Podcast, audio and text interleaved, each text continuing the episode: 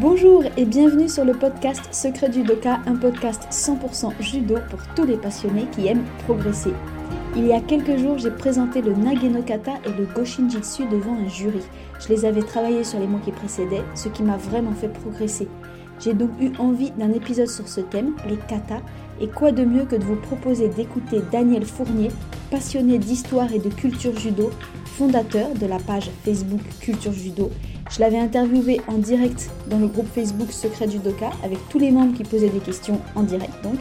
Et aujourd'hui, c'est pour vous, régalez-vous.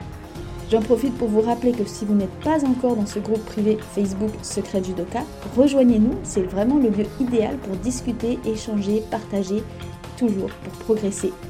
Bonjour à tous, merci beaucoup, beaucoup, beaucoup Daniel d'être là et de nous donner ton temps ce matin. Et eh bien pour commencer, euh, alors Daniel, tu es très, j'ai envie de dire, tu es très connu, euh, mais cela dit, je veux bien quand même que tu te présentes parce qu'il y a sûrement plein de gens qui ne te connaissent pas forcément encore.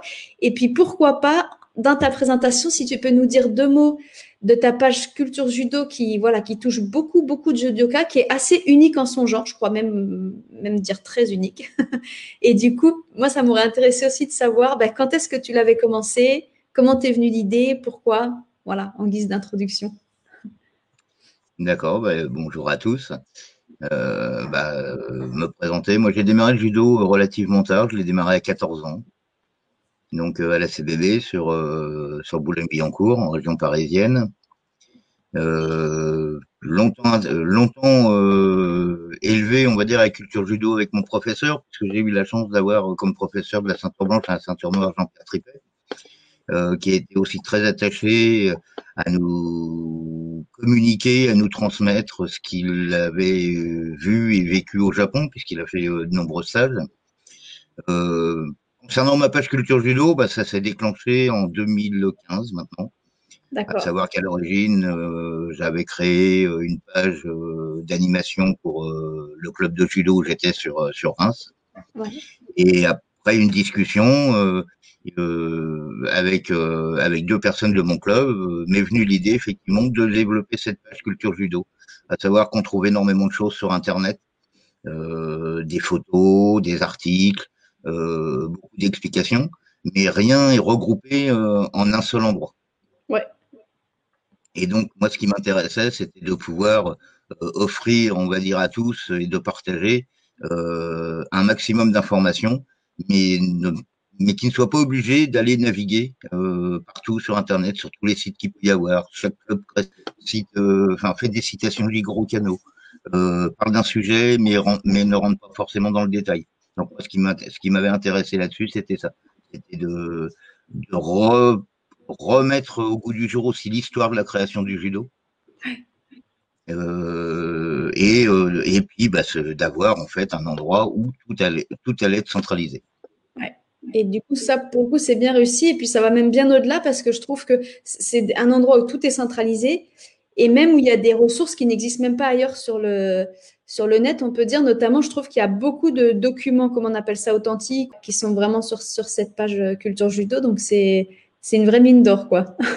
Bah, c'est vrai que j'ai eu la chance de tomber euh, par hasard sur, euh, des documents, ne serait-ce qu'en allant aussi un petit peu surfer sur le site des Mormons. Parce qu'il faut savoir que les Mormons ont une base de données phénoménale. Et donc, j'ai trouvé certains documents, effectivement, sur leur site, euh, avec des personnalités euh, du monde du judo, comme euh, Yamashita, qui est, qui est parti aux États-Unis.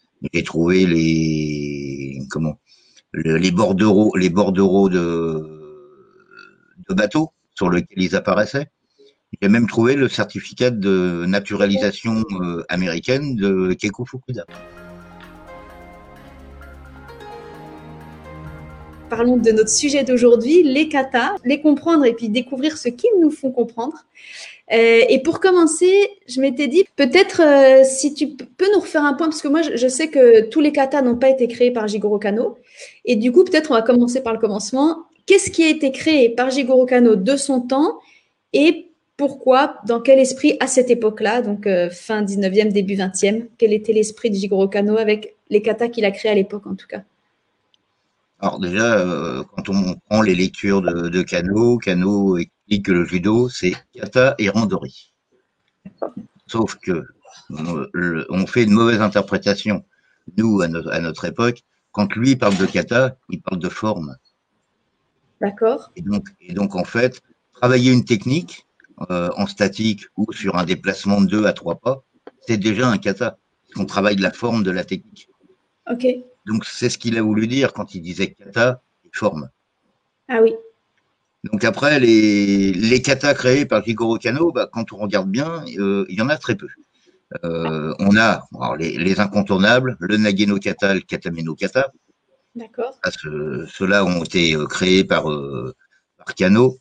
Alors, un kata un petit peu particulier qui à l'origine s'appelait le Goju no kata et qui a été séparé en deux, qui a donné le Juno kata d'un côté et le Go no kata de l'autre. Puis Tenjin Shinolyu qui a amené l'Itsutsu no kata et le Kitoryu qui a amené le Koshiki no kata. Ah oui. Ces katas n'ont pas été créés par Kano. Il les a aménagés, mais ils n'ont pas été créés. Il les a importés de ses écoles. Donc, du coup, si je ne me trompe pas, c'est-à-dire qu'il les a importés des écoles de Jiu-Jitsu Parce qu'il lui suivait. Des écoles de Jiu-Jitsu. Il les a adaptés, bien évidemment, mais ils sont importés, ils sont importés des écoles de Jiu-Jitsu. Donc voilà à peu près euh, l'ensemble des, des katas créés ou aménagés par, euh, par Jigoro Kano. Donc après, au niveau du, au niveau du Kodokan, il en existe, il, en existe encore euh, deux autres qui n'ont pas été créés par Jigoro Kano. Donc nous avons euh, le, le, le Kodokan Joshi Goshin O, qui est le, le kata self-défense pour les femmes. Ouais. Lui, il a été créé pendant la guerre, 1943. Donc déjà, donc euh, Jigoro Kano est décédé en 1930. Déjà, Jigoro Kano est décédé. Les, autres katas euh, qui sont euh, qui viennent compléter, on va dire, le panel du, du Kodokan sont des sont, sont des katas qui ont été créés après sa mort. D'accord. Et qui ont été créés par des, des judokas qui étaient son élève, leur, son élève oui. ou pas oui, non, non, si, si, par, de, par des judokas qui ont été, qui ont été ses élèves. Je prends le Joshi Goshino, par exemple, créé en 43. C'est une, une, commission d'experts dans laquelle euh, participait aussi euh, Mifune, mm. euh, qui ont mis en point euh, un kata de self-défense pour les femmes, puisque à la demande de, de, son neveu, qui était devenu le directeur, Jiro Nango, parce que c'est vrai que à cette période tumultueuse de guerre, les hommes étaient au combat. Donc il fallait bien trouver, fallait bien préserver, on va dire, la défense des femmes et leur donner un moyen de se défendre. Et donc, le, le Joshi Goshin O a été créé dans ce, dans ce sens. Ouais, ça c'est sympa. D'ailleurs, tu bien, même si on, on, sort un tout petit peu des katas, mais une mini parenthèse que je trouve intéressante. Euh, donc, Jigoro Kano a accepté que les femmes fassent du judo. Je crois que beaucoup sa fille, non? Ça, C'est ce qu'il avait aussi un petit peu ouvert à la question, parce qu'à l'époque, c'était quand même très. Euh, c'est un des premiers, non, qui a accepté que les femmes pratiquent non seulement il a accepté, c'est surtout lui qui a lancé le fait que les femmes pratiquent le, pratiquent le judo. Il a, il a fait, il a ouvert le, le judo aux femmes euh, dans les années 1920 en faisant déjà un premier stage dans son dojo privé. Il a ouvert, il, il a ouvert le, la section des femmes en 1924. Ouais. Et sa fille, euh, sa fille aînée est devenue la responsable du, de la section des femmes encore une, parmi ces nombreuses marques de modernité, je trouve encore une euh, à citer. D'ailleurs, avant d'ouvrir une section des femmes, il avait quand même pris soin euh, de, faire, euh, de faire faire une étude par un comité d'experts scientifiques ou médicaux pour savoir s'il n'y avait pas une contradiction non plus à ce que les femmes pratiquent le, pratiquent le judo. Ouf, on a eu de la chance. Ok, donc revenons à nos cas. On a aidé au, donc, au Goshin créé en 1943 pour les femmes, pour qu'elles puissent euh, se, défendre. Et après, nous euh, après, un autre kata qui a été introduit alors, par un ancien élève aussi de, de Kano, euh, Kenji Tomiki, qui était parti à l'aïkido. Ouais. Et qui a, donc, qui a commencé à travailler en 1953 sur ce kata, qui l'a présenté officiellement en 1956, et le Goshin Jutsu. D'accord. Et donc, euh, par contre, là, c'est un kata pareil d'autodéfense, mais moderne. C'est-à-dire que c'est quand même le kata dans lequel, euh, pour la première fois, une des premières fois, apparaît un revolver. Puisque l'introduction des armes à feu a fait qu'il fallait bien trouver aussi des solutions contre ce, nouvel armement qui n'existait pas. Ok, super. Donc, et donc ça, c'était les, les katas qui ont été ajoutés par le Kodokan. Et donc, le dernier, c'est ça, c'est 1953, le dernier kata en date, ou il y en a d'autres qui ont été créés après? Euh, non, euh, concernant euh, concernant Kano, c'est le dernier en date. C'est en tout cas qui a été retenu par le Codecan et qui fait partie du panel des katas du Codecan. Les katas, il en existe d'autres qui n'ont pas été officialisés. D'accord. Comme d'ailleurs, est-ce qu'on peut citer, je ne sais pas, du coup, si tu peux nous, nous dire quelques mots dans quoi ça s'inscrit. J'ai vu que récemment, le Kodokan a communiqué sur le Kodomo Kata, le kata pour les enfants. Est-ce que ça, tu, tu, trouves que ça s'inscrit dans la même lignée? C'est quelque chose de différent? C'est comment tu vois les choses par rapport à ce ah. kata très très récent? Moi, je pense que c'est quelque chose de différent. C'est quelque chose qui est parti sur, sur une base éducative pour les enfants, euh, plutôt que dans le dans l'esprit dans l'esprit de Kano quand il a créé euh, enfin quand il a créé ses katas. Donc euh, il faut savoir que les katas jusqu'à 1895, la date du premier Gokyo, étaient principalement utilisés comme moyen mémotechnique pour ses élèves il remplaçait quand il était en voyage, pouvoir enseigner. Il n'y avait pas de méthode, il n'y avait pas de, il n'y avait pas de formation non plus des professeurs. Elle est apparue qu'en 1911. D'accord. Et comme tu disais, donc je précise juste parce que je pense qu'il y en a qui. Le Gyoko, c'est donc la nomenclature, en fait, la, liste. Voilà. Voilà. Et ça, c'est en 1895. Donc, c'est pas. 1895, la première nomenclature qui a été, euh, qui a été mise en forme. Il comprenait 42 techniques euh, de projection. Voilà, les katas existaient avant et servaient justement pour euh, euh, ses meilleurs élèves qui prenaient, qui prenaient sa succession dans ses absences, à leur servir aussi de moyen mémotechnique. Par la suite, les katas ont eu une autre utilité. Et que devant le nombre d'étudiants qui avaient le, le de camp, c'était plus tellement aisé pour Kano ou pour ses élèves d'apprendre de façon traditionnelle, on va dire, les, techniques. Donc, le, les katas été utilisé comme moyen pour de l'apprentissage de masse, puisque euh, besoin de moins de place. Hein, c'est vrai qu'un kata, on le fait sur trois pas, euh, on est en ligne, donc il peut y avoir plus de personnes qui travaillent en même temps sur des surfaces un peu plus réduites. Ah oui, ah oui, oui, le fait que, les, les, dojos se remplissaient. voilà, ben, il faut dire que Kano a, vite grimpé en, nombre d'élèves. Ouais. Et du coup, c'est intéressant ce que tu dis, parce que je trouve que hum, je comprends bien que le Kodomo Kata euh, n'est pas créé dans cet esprit, mais il y a quand même un côté où on retrouve ce que tu citais au début, c'est-à-dire que le, le, mot kata veut dire forme, veut dire tout simplement euh, répéter une, technique ou en tout cas Et là, je trouve que dans le Kodomo, quelque part, bah, c'est aussi le sens de kata, juste dans le sens travail pour les enfants. En tout cas, c'est vraiment adapté aux enfants, mais. Tout à fait, tout à fait. D'ailleurs, j'ai été récupérer les deux, enfin les deux vidéos, c'est-à-dire le Kodomo présenté par le Kodokan et on a le Kodomo qui est présenté par la Fédération française de judo et qui est complètement différent d'ailleurs. Mais du coup, je fais exprès, si, euh, si les katas, quand Jigoro Kano les a créés, c'était en, en grande partie pour pouvoir transmettre et garantir euh, le fait que d'autres pouvaient transmettre. quoi. Hein, c'est bien ça. Mmh. Comme aujourd'hui, on a les vidéos, on, on peut transmettre via plein d'autres moyens finalement. À quoi ça servirait? Non, mais il y, a plein d'autres moyens, effectivement. Euh, le problème, c'est que Aujourd'hui, on apprend le kata de façon mécanique. On montre, on répète. Sauf qu'on n'est pas rentré dans l'esprit euh, que le kata veut nous démontrer. Ah, chaque kata va nous démontrer des principes bien particuliers, bien différents. Et, c'est pour ça qu'on dit toujours qu'un kata, ça s'étudie, ça ne s'apprend pas.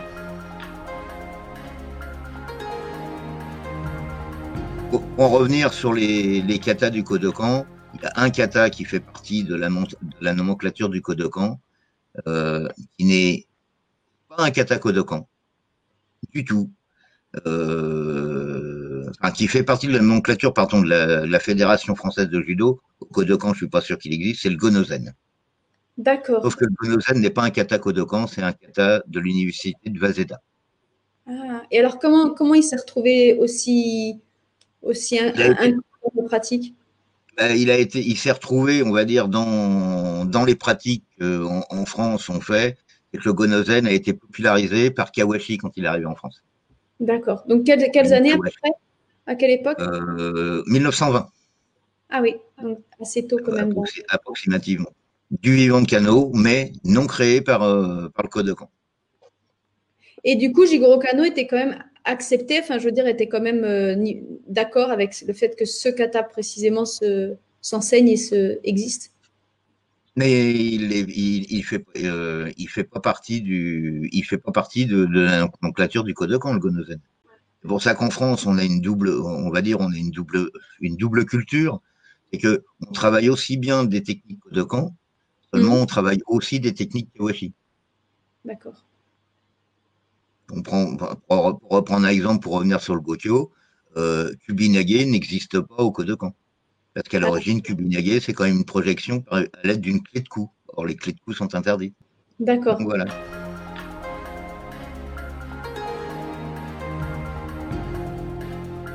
Alors, le chouari, c'est ça, euh, c'est l'apprentissage, c'est la répétition, c'est la, la, transgression. C'est-à-dire que j'apprends le, la première partie, le, le chou, j'apprends, mais je n'ai pas la connaissance suffisante poser des questions et qu'on m'y réponde. D'accord. Je ne fais qu'apprendre, je ne fais que qu'apprendre ce qu'on m'enseigne. Oui.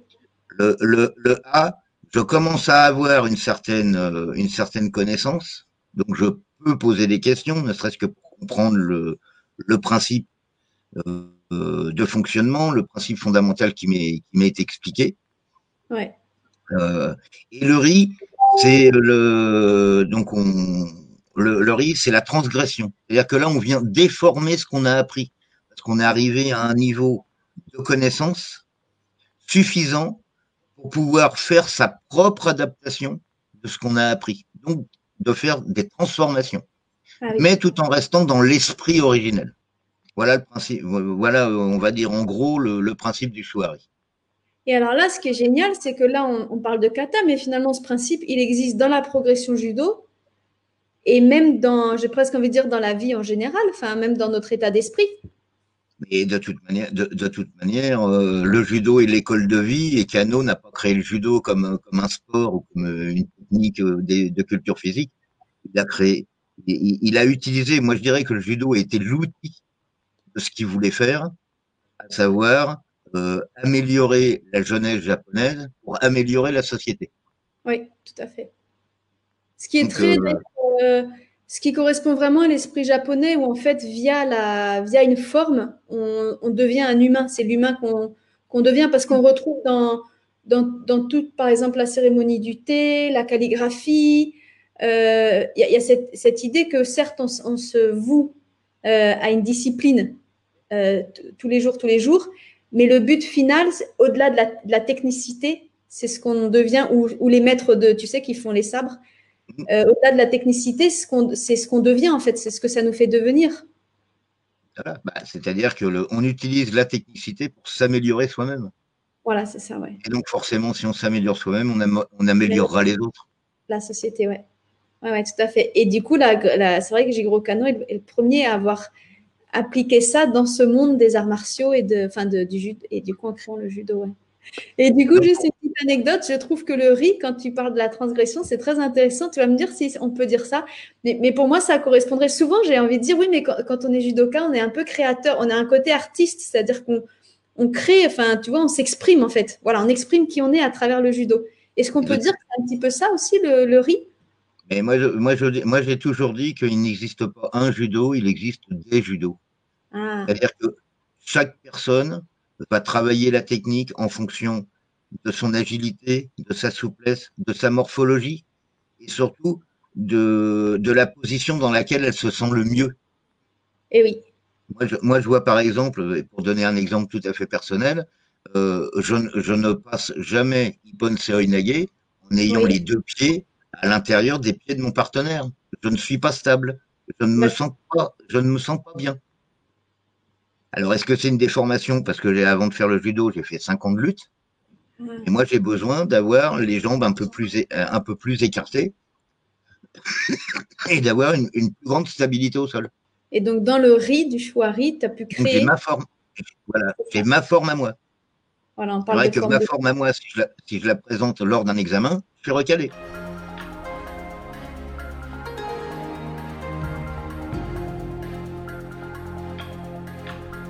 Euh, du coup, est-ce que peut-être pour revenir à la pratique des katas aujourd'hui, et c'est vrai hein, qu'il y, a beaucoup, beaucoup de judokas qui n'aiment pas les katas ou qui ne sont pas attirés ou ça les ennuie. Alors, j'ai envie de dire, heureusement, on en a besoin pour les passages de grade. Donc, au minimum, on doit quand même découvrir ce que c'est.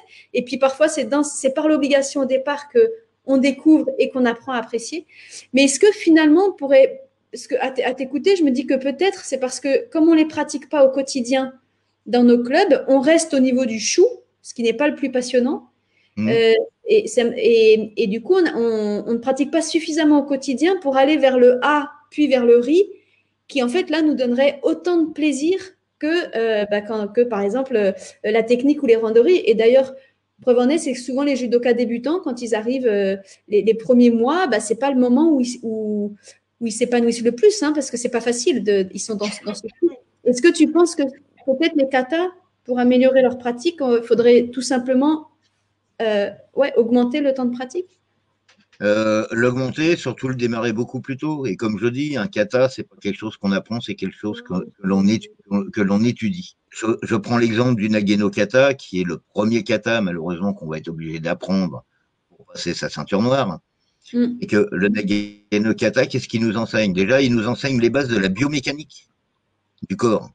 Il nous apprend comment surmonter une attaque, ainsi que positionner son corps tout en, tout en maintenant alors soit le déséquilibre dans lequel Uke s'est mis, soit en le provoquant. Donc on est vraiment dans, ces, on, est vraiment dans cet état d'esprit-là. Il ne faut pas oublier que le Nageno Kata, à l'origine, c'est Uke qui attaque. Tori ne fait que se défendre. Oui, tout à fait. Sauf sur quelques techniques, mais c'est avant tout un kata de défense. C'est un kata des projections, mais c'est un kata de défense sur des attaques. Donc, chaque kata va nous apprendre quelque chose. Le kata meno, qui est euh, le kata euh, au sol, il nous apprend surtout, enfin, il nous apprend à utiliser notre corps de façon efficace, et surtout, euh, il nous incite à garder la plus grande motricité. Alors, qu'on voit dans la plupart des temps au, combat, au, sol, il y, a peu de, motricité dans les Le katameno nous apprend à ça, nous apprend à faire cette, à conserver cette motricité. Donc chaque kata nous, nous apprend quelque chose. Le, juno kata, c'est le kata le plus lent, le, le, plus facile, on va dire, à, à faire. Euh, lui, lui il, nous, il nous apprend la non-résistance, la flexibilité ou la souplesse, et surtout une chose qui échappe encore euh, enfin, à beaucoup de monde, euh, c'est surtout que le Junokata nous apprend surtout la, la, redirection de la force du mouvement. Ah, ça c'est intéressant, la redirection de la force du mouvement. Ok. Dans le Nageno Kanda, on utilise la force du mouvement de l'autre contre lui. Voilà. Et dans le Junokata, on apprend à le rediriger, à la rediriger. Le, le, Juno, on, redirige la, on redirige la force. C'est-à-dire qu'on redirige la force, parce que quand on regarde bien les formes du Junokata, euh, Uke attaque d'une certaine manière, donc se déplace dans un sens, mais de par, euh, on va dire, des, modifications de corps, ainsi de suite, on arrive à rediriger cette force dans la direction opposée où, où, il était parti à l'origine. Oui. Mais c'est génial parce que du coup, c'est là où on comprend vraiment qu'en pratiquant les katas beaucoup, beaucoup, c'est comme si on met dans notre corps, dans notre ADN, des réflexes de sensation. En fait, on développe vraiment nos sensations et, comme tu dis, exactement en fait les, les, mécanismes en fait qui vont nous servir dans tout le reste du judo, dans nos randonnées et tout ça euh, la, pratique du kata est, essentielle parce que justement, ça nous démontre, ça, nous démontre ce qu'on devrait faire, même sur, sur du fly ou de la compétition. Euh, c'est celui, moi, cette année, j'ai abordé, on va dire, dans, dans ma page culture judo, j'ai abordé ce que j'appelais mon, mon, mon année spirituelle. Ouais. Où en fait, j'ai décidé de mettre l'accent euh, plus sur la signification de ce qu'on fait. D'accord. Et donc de rechercher, alors ça, ça passe par des, de, nombreuses lectures, de nombreux livres, euh, des publications qui sont faites par, euh, par, des, ben, par des chercheurs ou des, euh, des professeurs d'université qui s'intéressent au judo. Je pense à Yves Cadeau, par exemple, ou, aussi à Carl Decré, qui, mmh. euh, qui est excellent dans ce, qui est excellent également dans ce domaine où je récupère euh, la plupart de leurs publications et où j'essaye de, de, comparer ce qu'ils expliquent. Et ils expliquent les choses euh, différemment avec leurs propres mots, mais quand on fait le recoupement, ils parlent de la même chose. Ouais. Et, cet, aspect, cet aspect spirituel euh, permet une meilleure, moi je dirais, euh, pour moi, m'a permis en tout cas une meilleure pratique du kata. Parce que à partir du moment où, où j'arrive, où j'ai réussi à comprendre l'esprit dans lequel Jigoro Kano a voulu l'enseigner ou a voulu l'utiliser, Ah, dans ces cas-là, le kata, et je parle, là je parle du Nageno kata, euh, le kata devient plus facile à réaliser à partir du moment où on a compris ce qu'il a voulu nous montrer, Ouais. nous expliquer. Voilà, l'envie de comprendre la clé de l'enseignement durable. Toi, du coup, de ton point de vue, tu penses qu'on on devrait commencer, alors autant en âge qu'en niveau, par exemple, dès la ceinture blanche, vers quel âge tu penses que ça peut être intéressant de découvrir et de commencer à pratiquer les katas à partir Alors de après, après, tout dépend euh, comment on se met. C'est vrai que moi, j'ai encore le. Enfin, moi, je suis de l'ancienne école où les ceintures bicolores n'existaient pas. Oui, Donc, euh, euh, moi, à l'époque où j'ai démarré le judo, on avait une épreuve de, on, avait une épreuve de, de kata euh, à partir au moment où on passait la ceinture orange. Donc, on, on commençait à apprendre le kata dès la ceinture jaune. c'était le Nageno C'était le Nagano. Ah ouais. Ouais. Et la ceinture Donc, jaune. forcément, dans les cours, il y avait des, il y avait des cours qui étaient, qui étaient adaptés, puisque certaines prises du Nageno n'existent pas au niveau de la ceinture jaune. Ouais. Hein. Euh, comme, je pense, euh, comme par exemple à Kataguruma. Ouais. Kataguruma, ceinture jaune, c'est plutôt ceinture verte. D'accord. Donc, il y avait, il y avait une forme, il y a- il y avait une forme de Kataguruma que notre professeur nous enseignait, euh, où on se relevait pas forcément. On faisait un Kataguruma en restant à genoux. D'accord. Mais on avait le principe. Ouais. Et donc, à chaque passage de ceinture, de toute manière, on avait une série de kata euh, à faire. Hmm. Ce qui fait qu'on avait la première série pour la ceinture orange, on avait la deuxième série euh, pour la ceinture verte, on avait la troisième série pour la ceinture bleue. Ah ouais. Donc, vu qu'à l'époque, pour passer euh, ceinture noire, il y avait que les trois premières séries, euh, bah, on avait déjà une connaissance de ces séries, de, tout au moins de leur, de, leur- euh, de leur cheminement, euh, de l'ordre dans lequel on les faisait. Et en fait, entre bleu et marron, et l'année qui restait avant de passer à la ceinture noire, on faisait, de, on faisait, on, on terminait cette construction. Mais Ah oui. on avait appris l'ensemble du kata en trois passages de ceinture. Oui, puis c'est vrai que c'est génial parce que ça veut dire qu'au moment où tu vas présenter pour la ceinture noire, c'est quelque chose qui est, voilà, qui est travaillé depuis plusieurs années. Et donc là, on peut dire qu'on est déjà dans le A, tu vois, on est déjà en capacité de poser des Voilà, questions, on de est- ben, on- de on l'a déjà dans l'ADN. C'est-à-dire qu'on le, on va le réaliser euh, sans trop y penser parce que euh, c'est, inscrit en nous, c'est ancré, c'est ancré dans, notre esprit et dans notre forme de corps. Ça, c'est génial, ouais.